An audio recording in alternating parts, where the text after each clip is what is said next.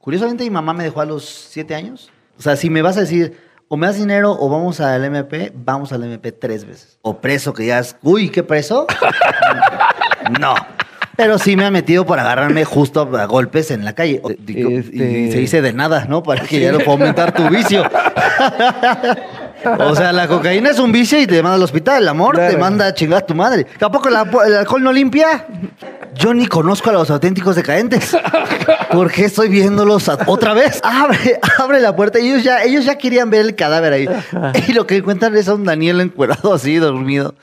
Con el agua así, el cuarto todo lleno de humo, güey. De- Vengo de la cárcel y del mono, según Darwin. Y vengo ahorita del penal de Santa Marta, Catitla.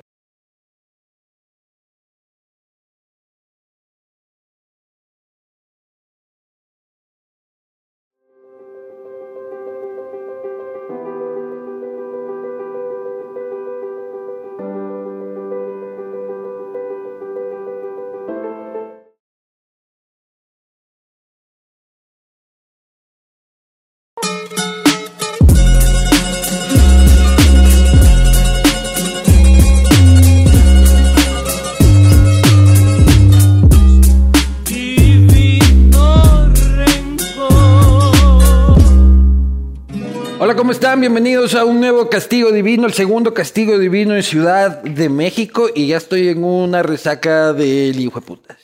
Eh, Este es el segundo. El anterior se publicó la semana pasada con Chumel. Y hoy pago las consecuencias en mi cuerpo de esa, de, de esa entrevista. Así que, este, bien, feliz y agradecido con las marcas, instituciones que permiten que esto suceda. Cerveza Pilsener, la cerveza de los ecuatorianos. Por supuesto, agua imperial. Y también este, a Uribe Schwarzkopf con sus proyectos inmobiliarios en la capital de los ecuatorianos también, dibujando el skyline eh, de Quito.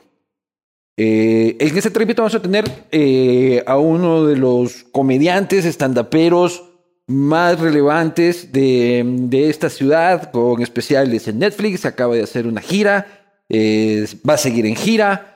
Eh, me refiero, por supuesto, al señor Daniel Sosa. ¡Yay! ¿Cómo ¡Yay! estás, amigo?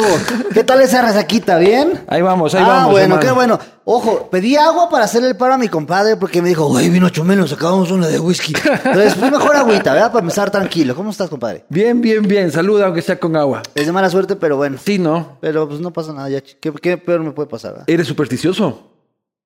Como diría Michael Scott, mm, eh, a little stitious. Sí. Pues no tanto, la verdad. Oye, pero ¿tienes alguna rutina cuando vas a salir a un show?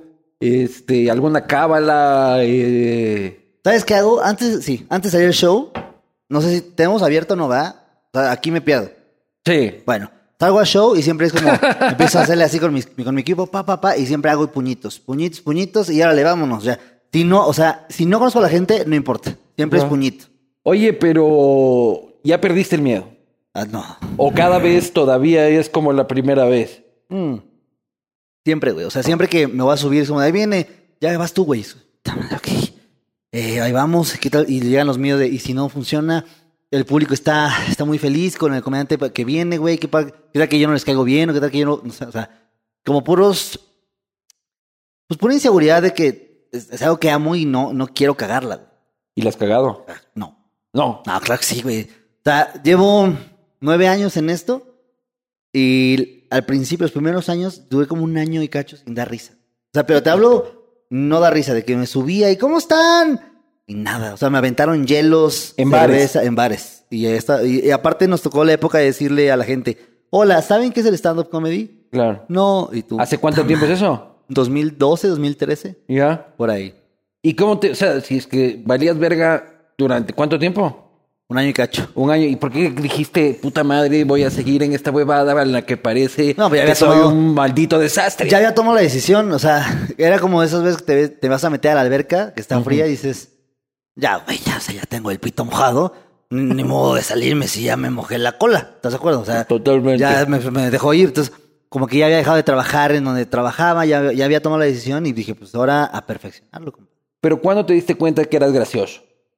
Y que, y que dijiste, puedo hacer de mi gracia mi profesión. ¿Sabes qué? Cuando estaba más chavito, mi papá eh, me ponía todo el tiempo películas de Cantinflas, de Pedro Infante, escuchábamos a Polo. Te lo juro que escuchábamos los, un cassette, no, bueno, era un disco con, como, con todos los chistes de Polo Polo, lo ponía y con eso nos dormíamos. Y yo en la escuela siempre fui muy observador porque me, me daba un pavor horrible hablar en público. Entonces yo decía, si me paro a hablar, me van a ver porque, y me va a dar miedo y qué pena. Entonces yo me pasaba viendo las cosas y le decía a mis amigos muy cercanos como, ya viste, la maestra parece, te parece a Peppa Pig. Obviamente, no, Peppa Pig, pero... este, pero ahí me di cuenta que funcionaba. Entonces, como que mi papá me hacía ver mucho las referencias de las películas y me decía, mira, esto es porque esto y porque el otro y porque acá. Y luego le ponía pausa. A Cantinflas siempre veíamos y papá le ponía pausa y decía, ¿viste cómo lo agarró del pelo y lo sangoloteo? Mira, ve, le voy a regresar. Ya viste, y lo veíamos y nos reíamos. Entonces, como que a raíz de esa educación sin querer, fui asociando las cosas de la vida real pues con ese tipo de cosas. Entonces ya cuando me, me, me doy cuenta que hacían stand-up en México, dije, yo quiero hacer eso. Oye, ¿y en el colegio eras eh, buleador o el buleado? ¿Tú crees con este cuerpo? ¿Tú crees que con este cuerpo yo Ajá. voy a ser buleador? No, evidentemente no, evidentemente era el que volteaba para abajo cuando estaba el grandote, güey. O sea, como que siempre fui el... No era el niño buleado, pero sí era el güey que... Si me buleaban, sí estaba chido el bullying, ¿sabes? O sea, sí era como de... ¿Y por qué te jodían? No, por muchos me decían el aeroplano. ¿Y todos por qué? Porque era el avión. Como el avión. Ah, también es un bullying inteligente, o sea, no es cualquier bullying, o sea... Un bullying inteligente. Bullying, sí, de Carlos Vallarta, o sea, no cualquiera, sí. Oye, porque, bueno, eh, eh, te he escuchado decir que, este, y contar de que tu infancia fue una infancia, una infancia compleja, una infancia, este, dura. ¿Cómo le, le diste la vuelta a la vida, este, para reírte de, de tus propias desgracias y, y- y- y no andar por ahí, por la calle de la amargura? ¿Sabes qué pasa? Que normalmente para la gente que está acostumbrada a otro tipo de familias, sí es rara la- mi infancia. Pero como para mí era la vida real, o sea, para mí era eso lo normal, pues era como, pues, y es, ¿no? O sea, sé que hay familias tradicionales, pero era para mí algo que yo no vivía. Entonces, para mí mi, mi infancia fue una infancia muy bonita gracias a que mi abuela le echó huevos y pues salió. O sea, realmente nunca, nunca me puse en el tema de, ay, no, lo estoy sufriendo horrible. Como que siempre tenía muy presente que había gente que la pasaba peor. Tenía amigos que la pasaban muy cabrón, mm, peor que yo. ¿Pero vivías en condiciones de pobreza? Nah, o sea, vivía en una condición. O sea, mis abuelos son expetroleros, entonces ellos tenían como. bueno, en la época de, de los petróleos mexicanos, tuvieron. ¡Ay! el- la lana. Crezco y me quedo con ellos y ellos, lo que les quedó de esa lana, no tenían lana. O sea, sí tenían coche, pues. Mi papá no tenía, no tenían nada de dinero. Entonces, no vivía en pobreza con ellos. Cuando voy con mi papá, me voy a uni- una unidad habitacional y sí, no era, o sea, eran cosas que sí tenías que ponerte a pensar si querías esa manzana o no. O sea, si valía la pena un, un refresco de dos litros o de un litro. O sea, ese tipo de cosas, sí, sí. Entonces no, no puedo decir de que tuve pobreza. Simplemente éramos, pues sí, una familia con un pocos recursos, pero tampoco éramos. ¿Y ahora eres un tipo adinerado? soy un tipo de con demasiado dinero. De- ¿Sí? Pero, o sea, demasiado dinero que debo y lo tengo que pagar. y lo tengo que pagar pronto porque ya, ya está poniendo serio las cosas. Pero tu calidad de vida, ¿cómo es? O sea, Yo cuando me di cuenta ¿te que. das tus lujillos? Sí, cuando me di cuenta que mi, pa- mi papá compraba cosas, playeras piratas. Yo soy muy fan del Club Deportivo Guadalajara. Mi papá compraba playeras de fútbol pirata. Esas son las chivas. Y compraba playeras y decía como de, ¿pero por qué no original? Y ya vi el precio del original y yo, oye, pues es que con esta corres más rápido, qué chingados. claro. Y, pero la veía y la yo se me acuerdo perfecto la playa de Chivas que la sentía y decía, güey, es que se siente bien suavecita, está increíble. Y después vi que uno de mis tíos se compraba discos de música originales y un día me los prestó y dije, güey, el disco de Green Day trae aquí el logo en el disco y trae un librito. O sea, entonces me gustó y dije, ¿por qué yo no puedo? O sea, fue, fue, fue mi primera, ¿por qué yo no puedo? Y después me di cuenta que, pues sí, porque no había barro. Y dije, bueno, ¿y qué hay que hacer para tener dinero? Y cuando ves que hay un chorro de, de oportunidades para tener dinero y que tú decides, pues, que sí, que no, que está bien, que está mal, Claro. dices, bueno, pues igual vámonos por la buena.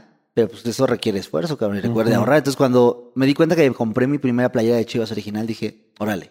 He triunfado en la vida. Pues sí, yo me sentía como de, ya chingué, soy millonario. ¿sabes? Entonces dije, güey, claro, entonces si trabajo y ahorro y me pongo una chinga, la puedo tener.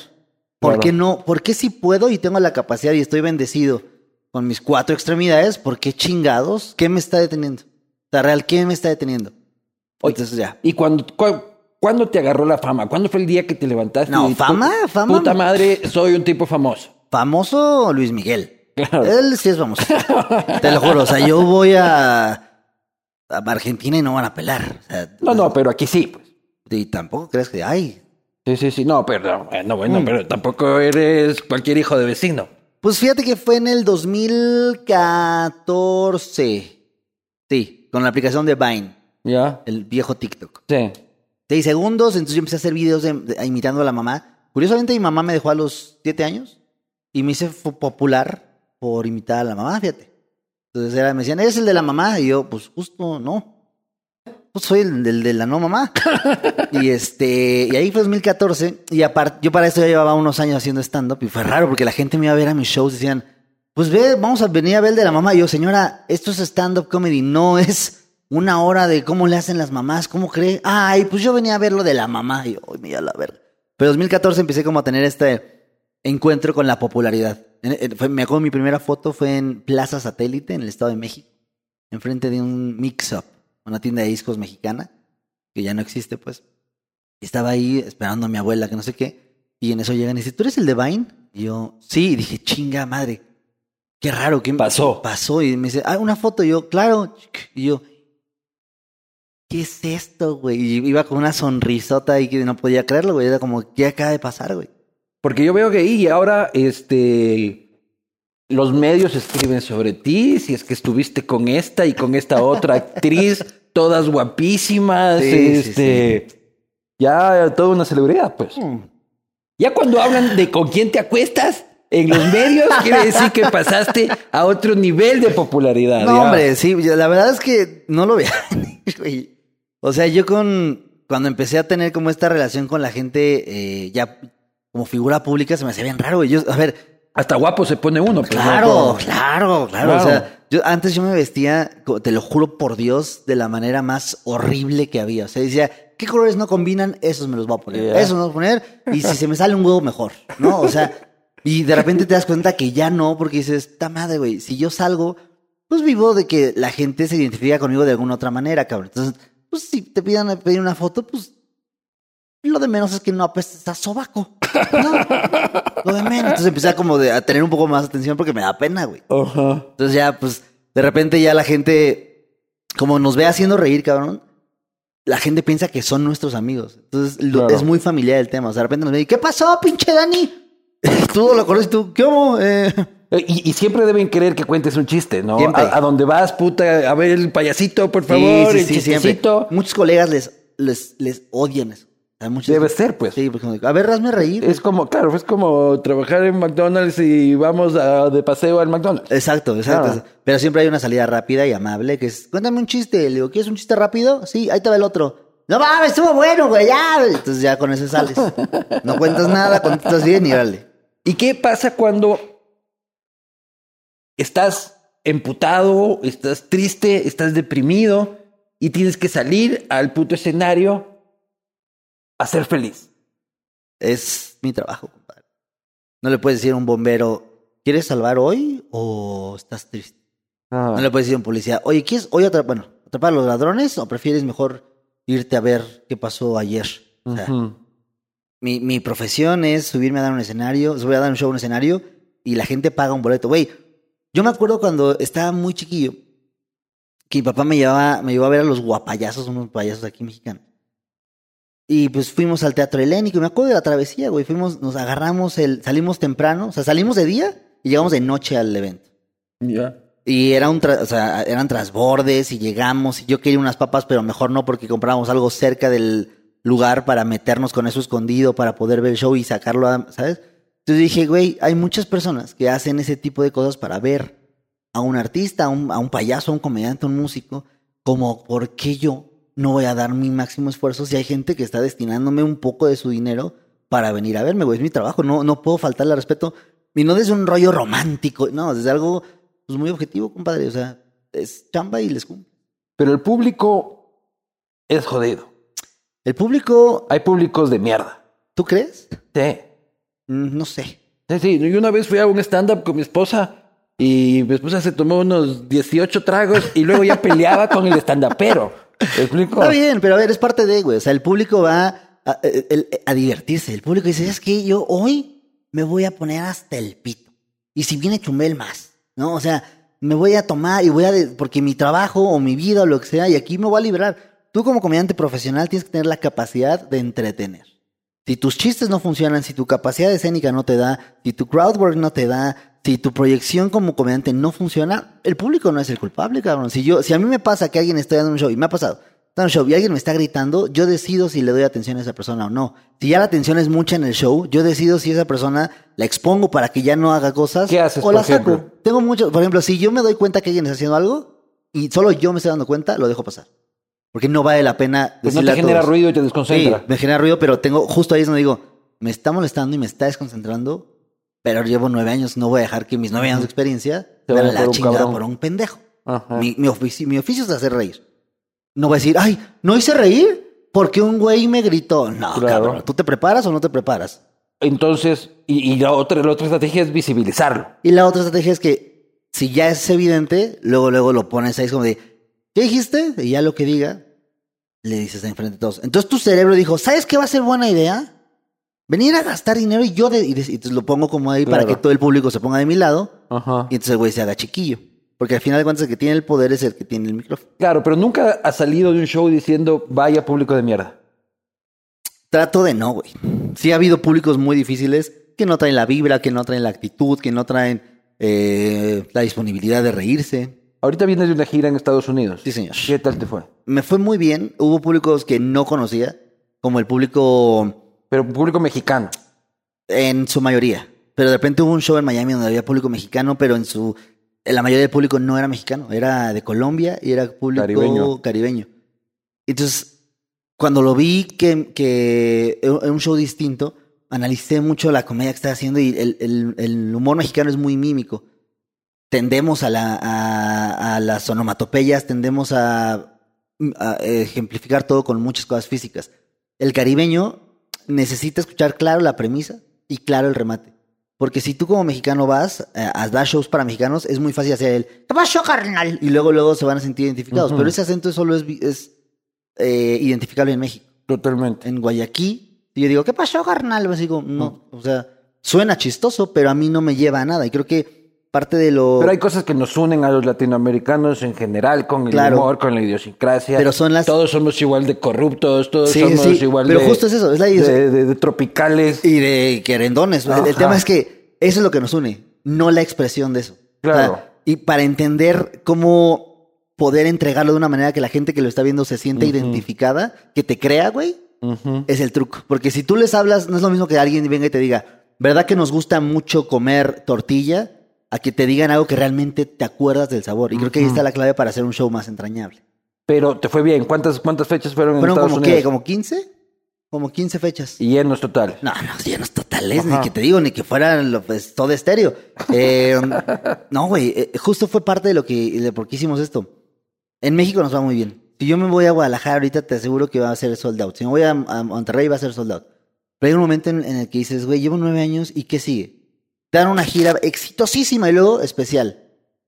Y luego el año que entra, no, no, igual, pero más grande y especial. Y el año que entra, más grande y entonces un día voy a dar un show con 20 millones de personas y al final otro especial. No, güey, o sea, como que llega un momento en que tienes que arriesgar y irnos para Estados Unidos fue como de, güey, no, Dímelo o a mí que estoy aquí. Pues, güey, y justo es el pedo, es que tú te vienes acá y dices, pues vamos a hacer contenido acá, a ver cómo nos va. No sabes si lo va a ver muchas personas o si nadie. Sí, el que está arrepentido de eso es mi hígado hasta no, no, este no. momento, y hermano. cuando fuimos allá a Estados Unidos, en mi cartera estaba arrepentida, güey, porque fue de, yo no voy a ganar dinero allá, cabrón. Si quiero dinero me pongo a vender aquí historias. Claro. me pongo a ser influencer, pero si quiero ir a que mi carrera crezca y a proyectar mucho más cosas, pues me tengo que ir a otros lugares. O sea, Vas para Ecuador, precisamente. voy ¿no? para Ecuador y estoy muy feliz. Nunca he ido a. Ecuador en agosto y tengo un nervio, ¿Por qué? porque no tengo idea qué va a pasar.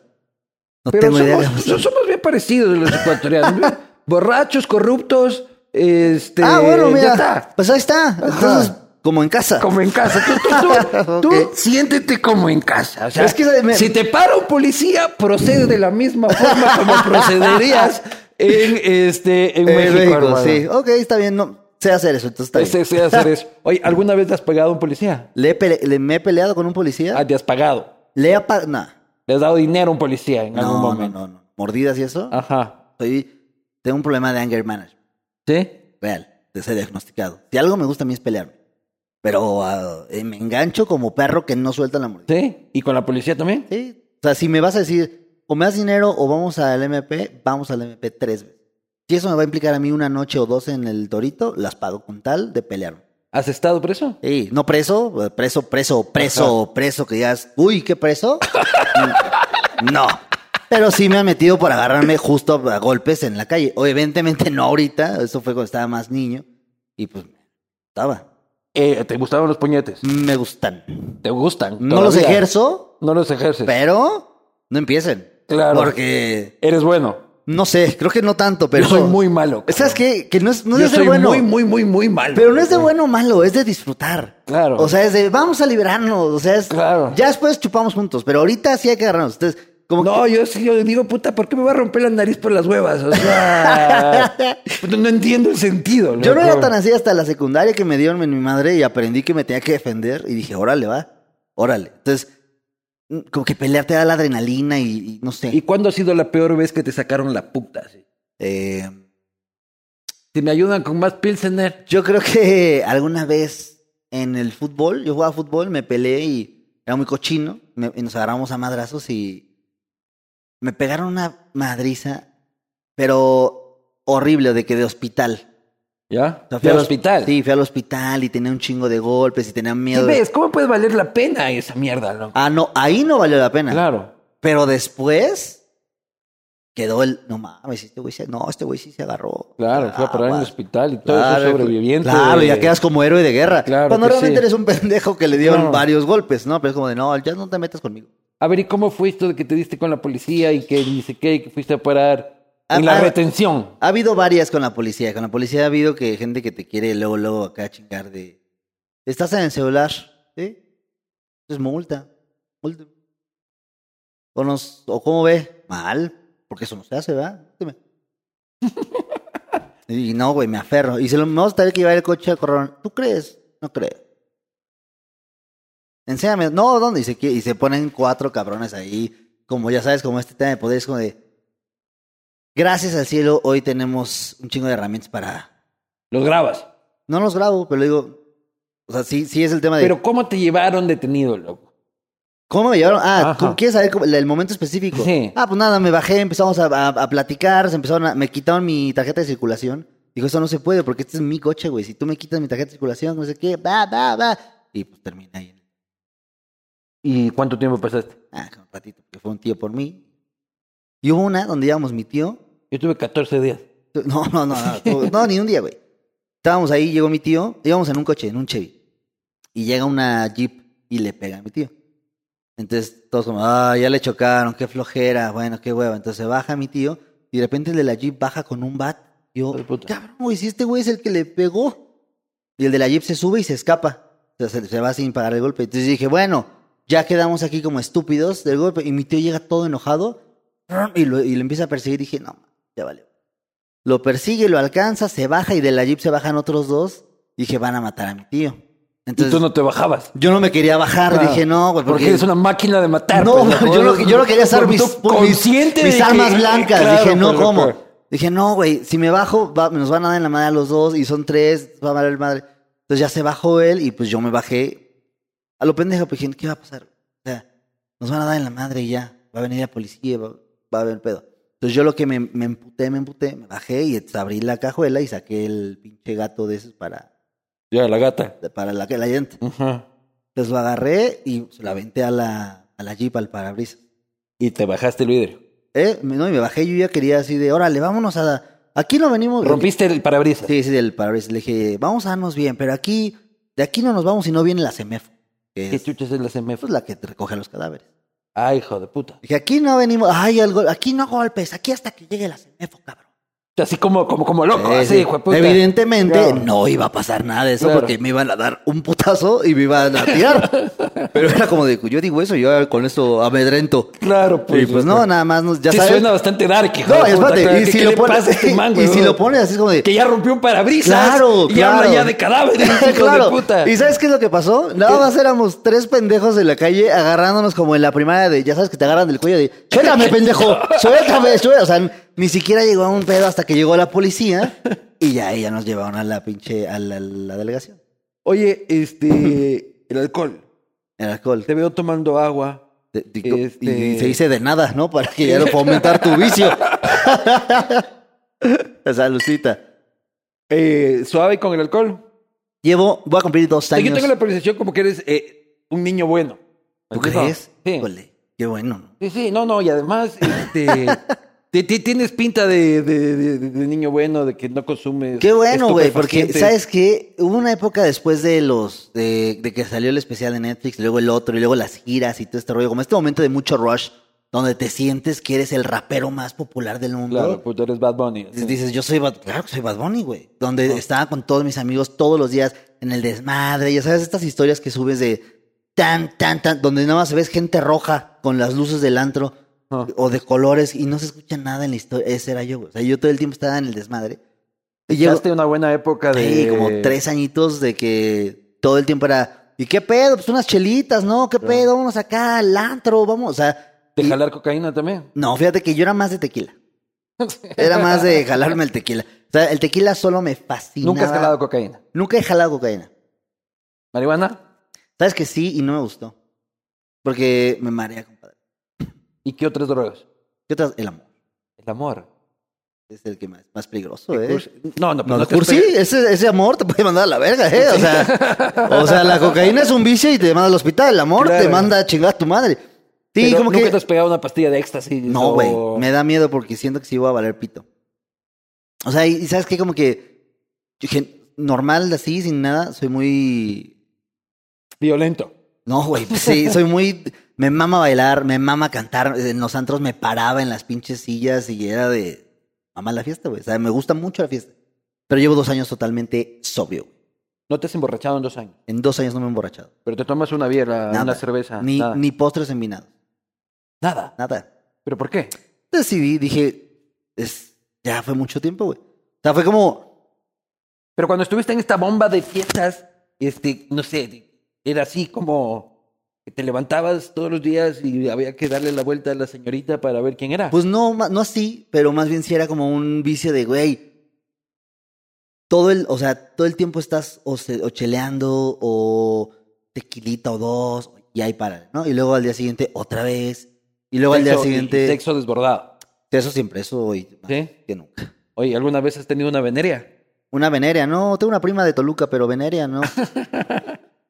No, evidentemente vas. Lo que sí me ha pasado es que pienso que, y he ido al proctólogo y me dice, no, deja de inventarte. Al proctólogo. Ajá, sí, oye, y al O sea, la urólogo también. por atrás. También, también. Claro. Al proctólogo y al urólogo, a los dos. Claro. Sí, Pero, el proctólogo. Oye, tienes que checarte, Claro. compadre. Tú no sabes, tú no sabes qué enfermedades hay ahí, ¿eh? Todo lo que alegre. Tú estarás muy tranquilo ahorita y si no vas al proctólogo, no te va a decir, oye, límpiese bien ahí. Eh, claro. No deje las bolas de papel de baño ahí pegadas.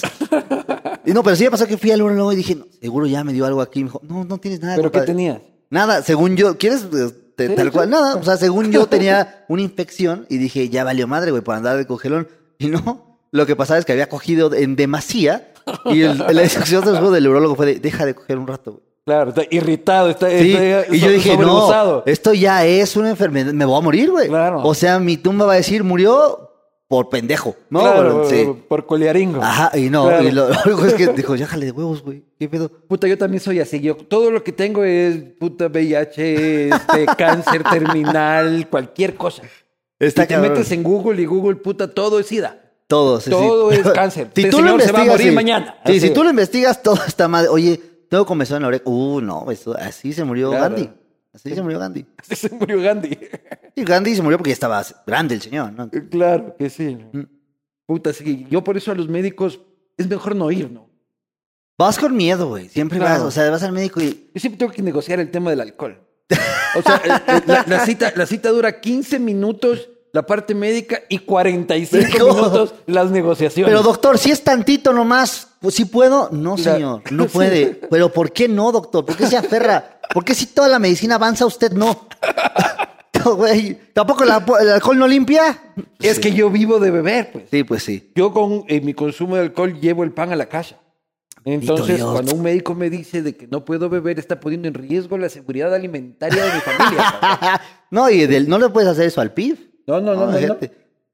A mí me gusta, eh, me gustaba demasiado así el, agarrar el chupirul, pero ya hoy, ¿Pero es un pare o te volviste abstemio? Porque yo, yo desconfío de los abstemios. no, me volví el pedo de ahorita no. Vemos Ya. cuándo. Igual y mañana. Pero no eres de los que dejaron que se creen superiores este, con los que beben. no, ni pedo. Porque has visto esos hijos de puta de que Que dicen, dejan algo y es ¿sabes como que eso es malísimo para tu salud? Es no cállate el no creer que sigas bebiendo. Cállate los hocico. No, yo, si, tú estás tomando, si ahorita agarras y pones un tequila y te digo, ay, güey, disfrútalo un chingo, por favor. ¿Sabes? O sea, es mi decisión no tomar, pero porque llegó un momento en el que dije, todos mis, o sea, no quiero que mi carrera dure cinco años. Claro. No me veo a los 60 años haciendo un libro de cómo Destruí mi carrera Sí, con Tú, tequila. o sea, si, si, si tú ves a la gente que, ah, bueno, la gente que yo admiro, o sea, yo admiro a Jimmy Fallon, yo admiro a Derbez, que puedo decir que es mi amigo, admiro a Jim Carrey, admiro... Estabas en LOL con él. Sea, en LOL con él. Eh, admiro a muchas personas que eh, una de sus constantes es no tomar. Y cuando entendí y dije, bueno, ¿por qué? ¿Por qué no hacen eso? Me di cuenta que en, en mi caso, no quiere decir que esté bien y mal. Lo que yo decidí fue, el alcohol me quita más de lo que me da. Me da mucha fiesta y, y goce y, y todo, pero gracias a eso no me pago temprano. Gracias a eso eh, en los shows pues se alargan de más, ¿sabes? Eh, y creo que fomentar, mucha gente luego dice, si ya no tomas, tú ya no vas de fiesta. No, yo voy de fiesta y canto y bailo igual. No, yo no, pues yo no entiendo eso. Yo sí, O ¿sabes? sea, puta madre, yo no puedo ir a un bar a estar tomando agua, loco. no, yo sé, yo- lo que pasa es que yo el no tipo soy... más aburrido del bar, en todo caso. Prefiero quedarme en casa viendo tus especiales de Netflix. loco. Yo, muchas gracias, pero no, yo si voy a un bar y no estoy tomando, yo voy a ser el primero que nos va a proponer. Hicimos un karaoke. Oh, pues claro, me fascina. Porque el- ya Qué el alcohol no- pereza, loco, sobrio. Sí. Y y es como, es como ir a un concierto sobrio, o sea, y, y- y cada vez es más difícil encontrar alcohol dentro de los conciertos, por lo menos en el Ecuador. Y recién fui a un concierto 100% sobrio. ¿Y loco. qué tal? Y decías, "Mm, realmente no me gusta esta banda, ¿qué hago aquí? Decías, yo ni conozco a los auténticos decadentes. ¿Por qué estoy viéndolos otra vez? ¿Por qué traigo su ¿Otra playera? ¿Por qué con su playera?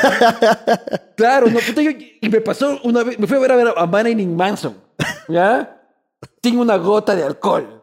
Esa hueá era ¿Qué te pasa? Que ya lo estás viendo y ya nada más estás analizando todo como... de, Claro. ¿Cuánto tiempo se tardará en ponerse estas uñas? No, ya no has pensado más pendejadas. Puta, pero en cambio los otros extremos son los conciertos a los que vas, este, y al otro día es como que no hubiese sido. Oye, estuvo padre cuando sacaron la bandera. Claro, ¿Se acabó la bandera? Claro.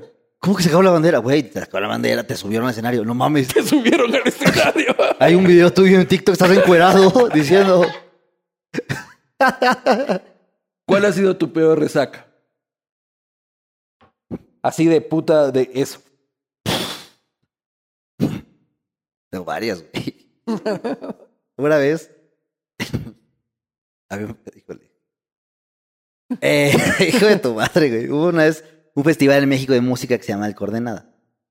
Fuimos al Coordenada y estábamos jajaja, jijiji, chupi chupi. Entonces yo era el que siempre llevaba el tema de ya, ¿cómo van? Órale, vámonos al antro. Y de ahí al antro, vámonos ahora acá y de acá. Órale, vamos para acá, ahora para. ¿Sabes? Como que no paraba, güey. Y en una de esas ya llegué a mi hotel fundido, hermano. Pero, o sea, fundido horrible, que dices, ya no sé cómo entré a mi hotel. Y dije, me voy a bañar para que se me baje. Porque si alguno es borracho, es pendejo. A bañar, dejarlo el agua caliente para bañar. Este, en, lo que, en lo que sale el agua caliente, deja nada más, me acuesto tantito aquí. Me va a costar, o sea, dos minutos en lo que se pone caliente el agua. Esos dos minutos se convirtieron en el día siguiente. Te quedaste dormido. Quedé dormido Con la ducha abierta. y encuerado. Y al día siguiente tenían un show privado. Y este, y llega mi Pero mamá el agua se iba o estaba llenándose la tina. No, no, era el agua, se iba, se iba el agua. Pero toca eh, el... Ibas a morir así como Jim Morrison. no, güey, no, no, no iba a morir porque el- la regadera estaba por allá y yo estaba acostado, acaba valiendo. madre. Estaba haciendo un desperdicio de agua nada más. Y esto tocan, eh, la, la persona de abajo marca, oye, está cayendo agua de aquí arriba. Entonces sube mi manager, porque ya nos tenemos que ir al vuelo. Nada, nada. Tuvo que llegar la policía porque como es un hotel, no puedes abrir la puerta de cualquier huésped si Claro. tú no eres el huésped. Y es que es, es un protocolo de seguridad. Y el ma- manager de, protocolo. Este cabrón está ahí adentro. A ver si no le pasó nada, que no sé qué. Ellos ya tenían una historia de que según yo ya me hubiera caído, me había caído y me había muerto la chingada. Claro, que ya estabas apestando ya. ahí Imagínate. adentro. Y abren Que venga la, ¿cómo se llamaba la De de la Semefo, de la. Entonces abre, abre la puerta ellos ya, ellos ya querían ver el cadáver ahí. Y lo que encuentran es a un Daniel encuerado así, dormido, con el agua así, el cuarto todo lleno de humo, güey. De- y pues valía madre. Y, y todavía me dicen, vámonos, pendejo. Y le digo, dame cinco minutos. Cinco minutos, chinga tu madre, ya. Tu maleta. Me dejé la maleta, güey. Todo vale madre. Nos cobraron, evidentemente, todo lo que pudieron cobrarnos. Y ya, pues, ahí fue como de, güey, llegué al hotel, descansé y di mi show a toda madre. Súper fresco. Oye, ¿has sido víctima de la delincuencia tú? Sí, claro. ¿Qué Pero te, qué te han hecho? me han asaltado eh, en repetidas ocasiones de chavito. De grande he tratado de ser En repetidas cuidadoso. ocasiones. Y Pero porque tu barrio era bravo. Y aparte viajaba mucho en camión, entonces era de... Ya se la saben, mi gente. Sí, pues. Y me la sé. ¿Cómo? Así solo ya se, a la la sabe y Ya se la sabe, mi gente. Cámara, uno por uno. Uno por uno, toma. Entonces ya nada más.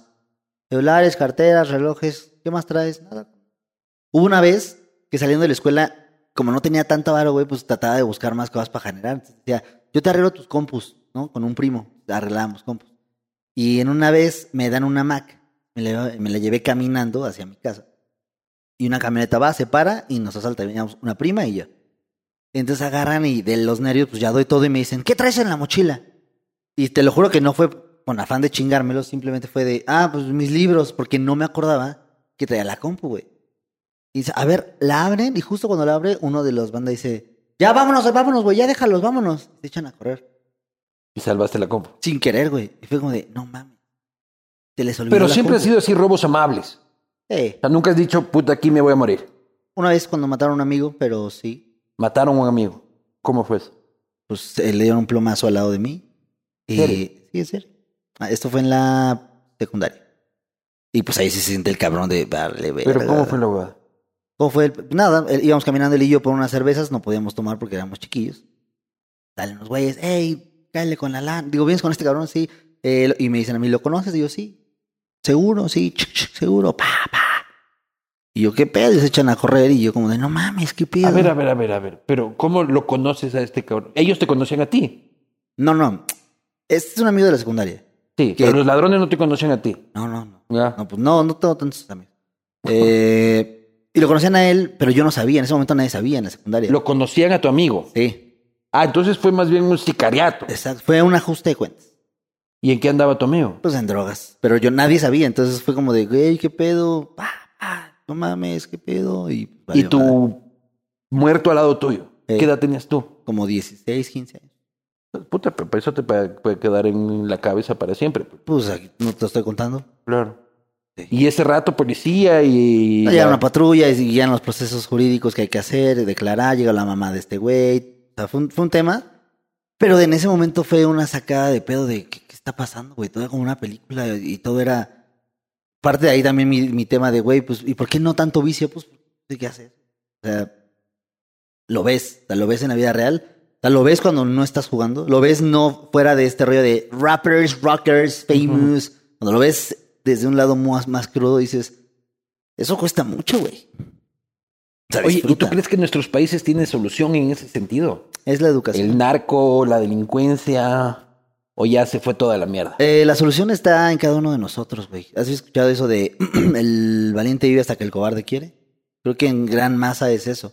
Creo que nuestros países tienen gente muy cabrona, muy capaz. Tú, güey, tú ves el que... Pero también mucho hijo de puta. Sí, es parte de... Es, de- es el balance, No ¿no? mayoría, creo. Y no puedes vivir en esta utopía de todos vamos a ser felices siempre porque somos buenos. Hay gente muy pendeja y gente de la verga también. Pero es real. Es real. Pero hacer que la gente mala sea minoría es responsabilidad de cada uno de nosotros. Oye, ¿por qué no metes la política en la comedia o no la metes este, en cantidades? Porque es no. que la comedia, eh, si la política en nuestros países es una puta comedia. Justo. O sea, creo que no tenemos la necesidad los comediantes ni de pedo de educar. Eso no. Pero creo que al tener más de 10 personas que te vean, tienes una responsabilidad de ser coherente con lo que haces y lo que dices. Ah, Sí. claro.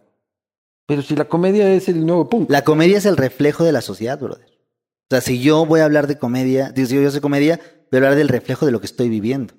Yo no puedo, yo no puedo, o sea, yo no puedo hablarte de. Si, si yo te pregunto ahorita, oye, ¿por qué no estás haciendo un podcast o un programa hablando de Cultura. elementos químicos? ¿Por qué no, güey? Si es lo que te estás tomando y es lo que vivimos. ¿Por qué no lo Claro. haces? Porque no me sale de los huevos. No, porque no sabes. También. Yo tampoco. Entonces, si me dices, ¿por qué no metes comedia política en tu comedia? Porque para eso tendría que estudiar mucho. Y si tú me preguntas, ¿me estudiar política, cabrón? O irme a ver cómo van las chivas. Voy a ver las chivas, porque creo que mi opinión no va a cambiar el país. Creo que lo que sí va a cambiar el país es mostrar un reflejo real de la vida y de la sociedad a través de la comedia. La comedia es un vehículo. Pero ¿cuáles no son es- los límites de la comedia? la- mm, cuando hablas... Porque creo que eres el único estandapero mexicano que no ha sido cancelado. pues, la- los eres el único que está invicto. Creo que la comedia eh, es cruda. Como lo dijo bien Woody Allen, tragedia más tiempo igual a comedia. ¿Por qué es así? Porque yo no puedo hablar de algo que no está sanado, güey. O sea, yo, en, en- en mi caso, mi mamá me dejó a los siete años. Hoy yo puedo hablarlo, pero te aseguro que a los ocho no podía hablar de eso. ¿Sabes por qué? Porque me dolía y porque no había tenido el duelo y porque no lo pude este, profundizar y, y- y poderlo avanzar, hablar, güey. Hoy que ya viví ese duelo y ya se hizo costra, ya puedo hablarlo, güey. Pero no puedes hablar de algo que todavía duele si no lo entiendes. O sea, si, si eres un comediante gay y habla desde lo que está viviendo, ah, él pondrá los límites dentro de lo que él ha vivido. No puedes hablar de lo que los demás sienten, güey. Puedes hacer un reflejo de lo que tú crees, no por eso está bien. Ya, pero ¿cuáles son los límites? Los límites de la comedia los va a poner la... ¿Se puede hacer chistes de negros? ¿Eres negro? ¿Entiendes lo que han vivido? ¿Has estudiado eso? No. Entonces no. No puedes hacer chistes de negros si es que no eres negro. No puedes hacer chistes de indígenas si no eres indígena. Exacto. Pero sí puedes hacer chistes de mestizos. Este. Y ahí no hay ningún problema. ¿Tú qué eres? Yo soy mestizo. Puedes hablar. ¿Sabes qué es eso? Sí. Si tú estudias cómo fue la historia de los negros y tú te metes en lo que han sufrido, bien, o sea, para ti va a ser un chiste, para ellos es toda su vida. O sea, tú, lo de- tú, tú terminas de decir Pero ese sí puedes hacer chiste, chistes de mujeres. Pues sí, Sin que seas mujer. el chiste va, puede hacer chistes de- tomando esta referencia de negros, de mestizos, de gays, de mujeres, puede hacer los chistes que quiera, siempre y cuando no sea una ofensa directa a lo que está Pero mal. es que todo el mundo se defiende por cualquier huevada. Tú no ¿Cómo- eres responsable de- ¿Cómo sabes? Tú no eres cómo- responsable de eso. Claro, pero ¿cómo sabes qué va a ofender y qué no va a ofender? Es que no puedes saber, porque tú no eres responsable. Tú eres responsable de lo que tú dices, no de lo que los demás sienten. Claro. Si, si yo lo que digo los ofende a todos, yo tengo que responsabilizarme de lo que yo digo, güey. O sea, no puedo decir, no puedo decir nada porque todos se ofenden. Pues no, pues si eres un pendejo, pues igual y sí, güey. Si yo me subo a decir, que chinguen a su madre todos los negros, yo soy responsable de esto incoherente que estoy diciendo, güey. O sea, la responsabilidad no va. El problema es que la gente piensa que la gente se ofende de todo. Y no, el tema es que nadie está siendo responsable de lo que uno dice. Ah, loco. ¿Eh? La gente se ofende por cualquier mierda. Pero eso no es tu pedo. claro. ¿O sí? O, O sea, según, tú, según sí, porque si se ofende, alguna razón tendrá. Si a mí, me- si a mí alguien va y me dice, ese pinche güey de ahí todo gordo y feo eh, dejó mal estacionado su coche, yo sabré si le doy validez a esas palabras o realmente veo si está mi coche mal estacionado o no. O sea, a mí de chiquito cuando jugaba fútbol, mi papá una vez estábamos jugando y me dijeron, le dije a mi papá, papá no me dejan jugar, jugar porque dicen que soy café. Y yo dije, mi papá ahorita se va a parar y los va a parar y les voy a pegar. Y mi papá me dijo, pero sí es café. Y yo, ah, ¿vienes con ellos o qué, cabrón? y me dice, pues es que sí es café. ¿O, o eso te hizo más?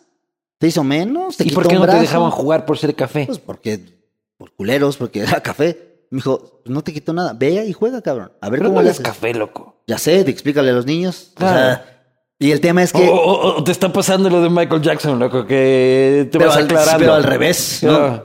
Y el tema es que yo entendí que Si tú me dices a mí que soy un pendejo, idiota, imbécil, gordo, feo, que estoy tirando el agua, me, imp- me importa lo que digas del agua. No me importa. Estás diciendo que yo soy. Yo no voy a- No puedo dejar que tú me hagas daño. No hay, no hay manera. Pero tú te consideras naco. Sí, 100%. A mí, con orgullo. Sí, porque el naco para mí representa falta de educación y soy tengo muy poca educación en muchos temas que son de cultura. Que no, güey, no me dio. ¿A la universidad fuiste? Sí, pero la dejé. ¿Qué estudiaste? En administración de empresas. ¿Y por qué lo dejaste? Por Porque hacer ya vino la comedia. comedia. Claro, se juntó y fue como de. Quería estudiar algo que me diera para poder administrarme, sea lo que sea que estuviera. Bueno, ¿alcanzaste a... ¿A cuánto alcanzaste? Alcancé como la mitad, yo creo. No me titulé porque me faltaba la última mitad y ya. Oye, ¿cómo llega Netflix a la vida de uno? O sea, es una huevada como que puta eh, Papá Noel así se mete por la chimenea, eh, te levantan un día el teléfono y sucede el milagro. Yo estaba hablando con Ricardo Farril, perdón, y Ricardo dice, güey, tengo especial y todos, no mames, ¿qué pedo? ¿Cómo que Netflix se acercó con un mexicano? ¿Qué pedo? Esto fue en 2015. 2015 me dice, A un mexicano, pero ya no estaba Escamilla en Netflix. nope, está solo Ricardo Farril. Y dice, Ricardo, quiero que me abras. Y yo, órale, va. Entonces le abro junto con Diego Sanasi y me bajo y me dicen, ¿quién Netflix que grabe el tuyo? Y yo dije, no, no mames, ¿cómo, güey? Y vi mi show y dije, no, me falta todavía apretarlo. Y dije que no, güey. Y después fue Vallarta, Sof- fue Sofía, Vallarta. Y ya, hasta, ya después de ellos dos, y ahora sí, ya lo grabé. Y, tú y, y luego Maunieto. y luego Maunieto. Y después de eso, eso fue mi primer especial. Después de ese, volvieron a grabar. ¿Y quedaste contento con tu especial? No, ni pero lo veo y digo, ¿qué está haciendo, güey? Gritando, diciendo cosas que no debo decir. Eh, Todo, todo inmaduro. Ajá. Decidí hacer en el Poliforum Siqueiros porque iba a ser el primer y único especial dentro de una obra de arte, en la Marcha de la Humanidad, y dije, no, güey, no. No me, no me no lo debía haber hecho ahí porque será más control de escenario que todavía no tenía la experiencia para hacer eso, cabrón.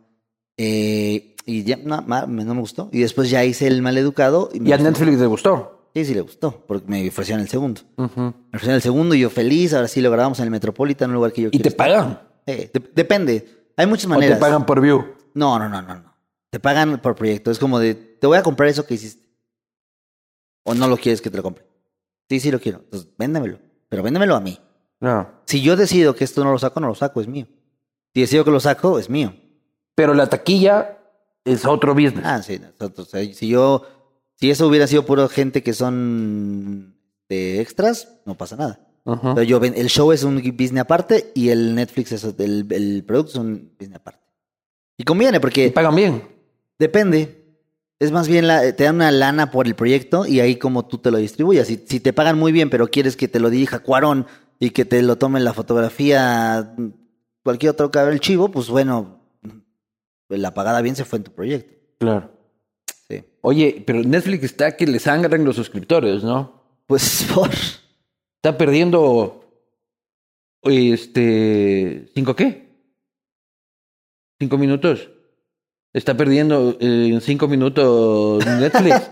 este. Está medio de, de bajada, ¿no? Netflix, no, Netflix, eh, más bien creo que tuvo un pedo porque de, de repente era la única plataforma Claro. o la buena, pues. Ya de repente ya hay ocho mil, o sea, te- hoy hay una de fútbol, güey. Solo de fútbol, hay una de coches nada más. Pues sí, güey, antes todo estaba ahí y lo que está pasando para mí es algo muy natural, se va. Estás grabando para Amazon. Estoy grabando para Netflix, grabé para Netflix un programa y para Amazon estoy invitado en un proyecto de una compañera. Vienes de la cárcel ahorita. Vengo de la cárcel y del mono según Darwin. Y vengo ahorita del penal de Santa Marta, Catitla. Está haciendo un proyecto con Sofía Niño, que está muy padre porque se llama Reinserta, donde habla de reinsertar a las personas que están en la cárcel. Evidentemente no volver a traer asesinos que matan a todo el mundo, ¿no? Más bien traer a personas que están ahí en una situación totalmente injusta. Y esto es 100% real. Una persona está ahí adentro porque era persona en situación de calle. Imagínate esto, güey. Persona en situación de calle está lloviendo horrible y te metes en un cuartito, bueno, en una entrada de cualquier condominio para resguardarte la lluvia, llega la policía y te lleva porque dicen que te robaste un... Te Y- robaste. un Y compartes celda con un asesino, con un violador, con... Y eso a mí no... Sí. Como de, bueno. Y reinserta, ayuda a las personas que tienen... Y eh, viste hoy un show en la cárcel. Hoy me fuimos a dar un curso de stand-up durante algunos tiempos. Sofía está dando un curso. Algunos amigos comediantes y yo fuimos a dar opinión de la rutina. Están creando. Y hoy fui a dar show al público de Santa Marta Catitl, a las personas privadas de su libertad. Y un público rudo. Un público que dices, güey, no me alcanza mi capacidad para entender lo que ellos viven, o lo que han vivido, o lo que han hecho. O sea, mucha gente tiene los huevos de decir y señalar eso está bien y eso está mal, cuando a mí me parece el acto más cabrón y más claro de la vides, ¿no? Juzgar desde lo que tú crees que es. Y está muy cabrón las historias que hay ahí. Y cuando das el show, güey, estás dando los chistes como cualquier otro show. Ver la cara de las personas. ¿Hiciste chistes de presos? Este, no porque me los guardé. no, no hice chistes Me los robaron. No, me los robaron. no, hice chistes de estar en la cárcel, lo que, que te dicen, antes de ir a la cárcel, ponte bien, ponte pilas, güey, vas a la cárcel, no hay manera en la que yo pueda imponer, güey. O sea, por más que me sienta cabrón, me van a dar en la madre, güey. Entonces, dar el show para personas privadas de la libertad es, ¿Pero habían malotes o gente que estaba ahí por pasarse el semáforo? no, había gente que mató y violó y cocinó personas. Cocinó personas. Sí, o sea, gente que- en el Santa Marta están todos. Y dar show eh, para el público es como de, güey, pues, show, proyecto, y no se nos olvide que no somos una cosa, no te define nada más. O sea, tú no eres nada más un conductor, ¿sí? Tú eres persona, güey, tú eres un humano y tú sientes, tú vives, tú... Y ellos son personas que han tomado muy malas decisiones y que han sido muy nocivas en muchas cosas, pero al final de cuentas Son seres humanos. Pero unos hijos de puta. Sí, sí, sí. Y eso no se los va a quitar porque son consecuencias de los actos. ¿Estás de acuerdo? Pero eso a mí no me hace superior. No, no puedo. Tú no yo- te crees superior que un asesino. No.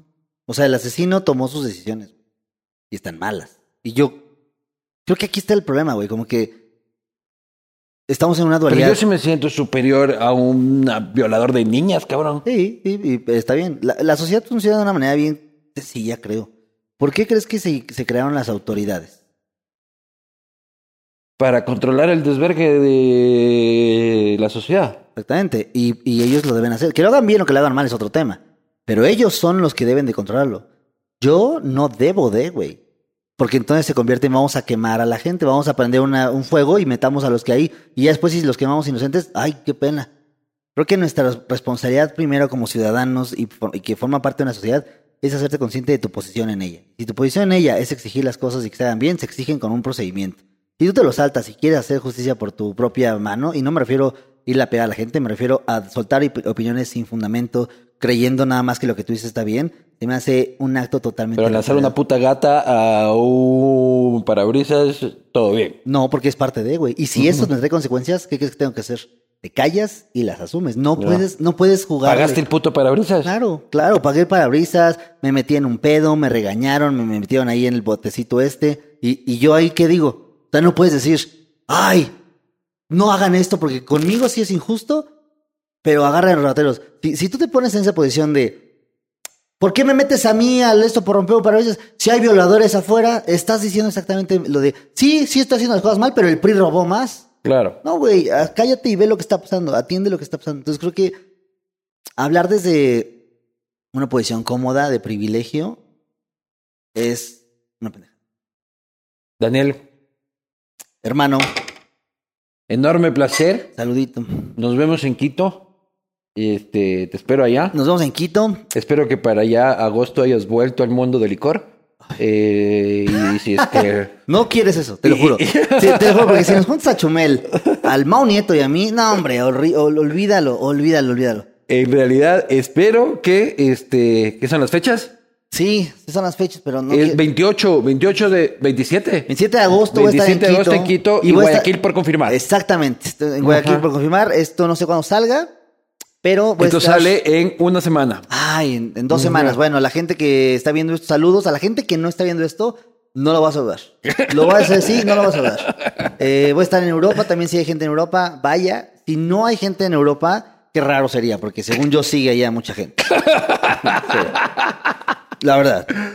Eh, espero que hayas vuelto al mundo del licor para agosto este, y nos podamos tomar unas cervezas en Quito, hermano. Hermanito, muchas gracias. El libro, El libro, de ¿qué Uribe? Schwarzkopf y los proyectos de Quito, hermano. Creo que eres un tipo millonario como comenzaste aquí.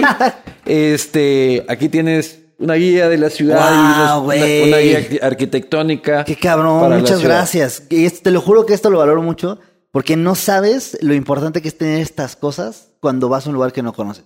O sea, si tú vas a un lugar y tienes esto como de, güey, por lo menos sé dónde voy a comer bien y no meterme en un lugar ahí que terminas comiendo en McDonald's. Pero muchas Sí. gracias, hermano. ¿No? Muchas gracias. Maestro, nos vemos la próxima.